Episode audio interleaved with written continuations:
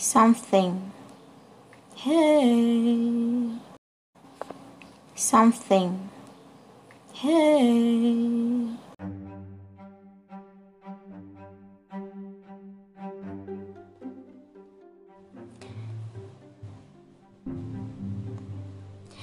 Oi, gente, bem-vindos ao Dicas de um Minuto. Eu sou a Nathalie e hoje irei falar algumas características sobre um elemento químico bastante interessante, o Rutherfórdio.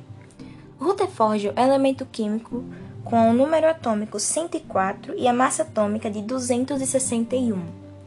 Esse elemento pertence à família dos metais em transição, sendo encontrado no sétimo período do grupo 4.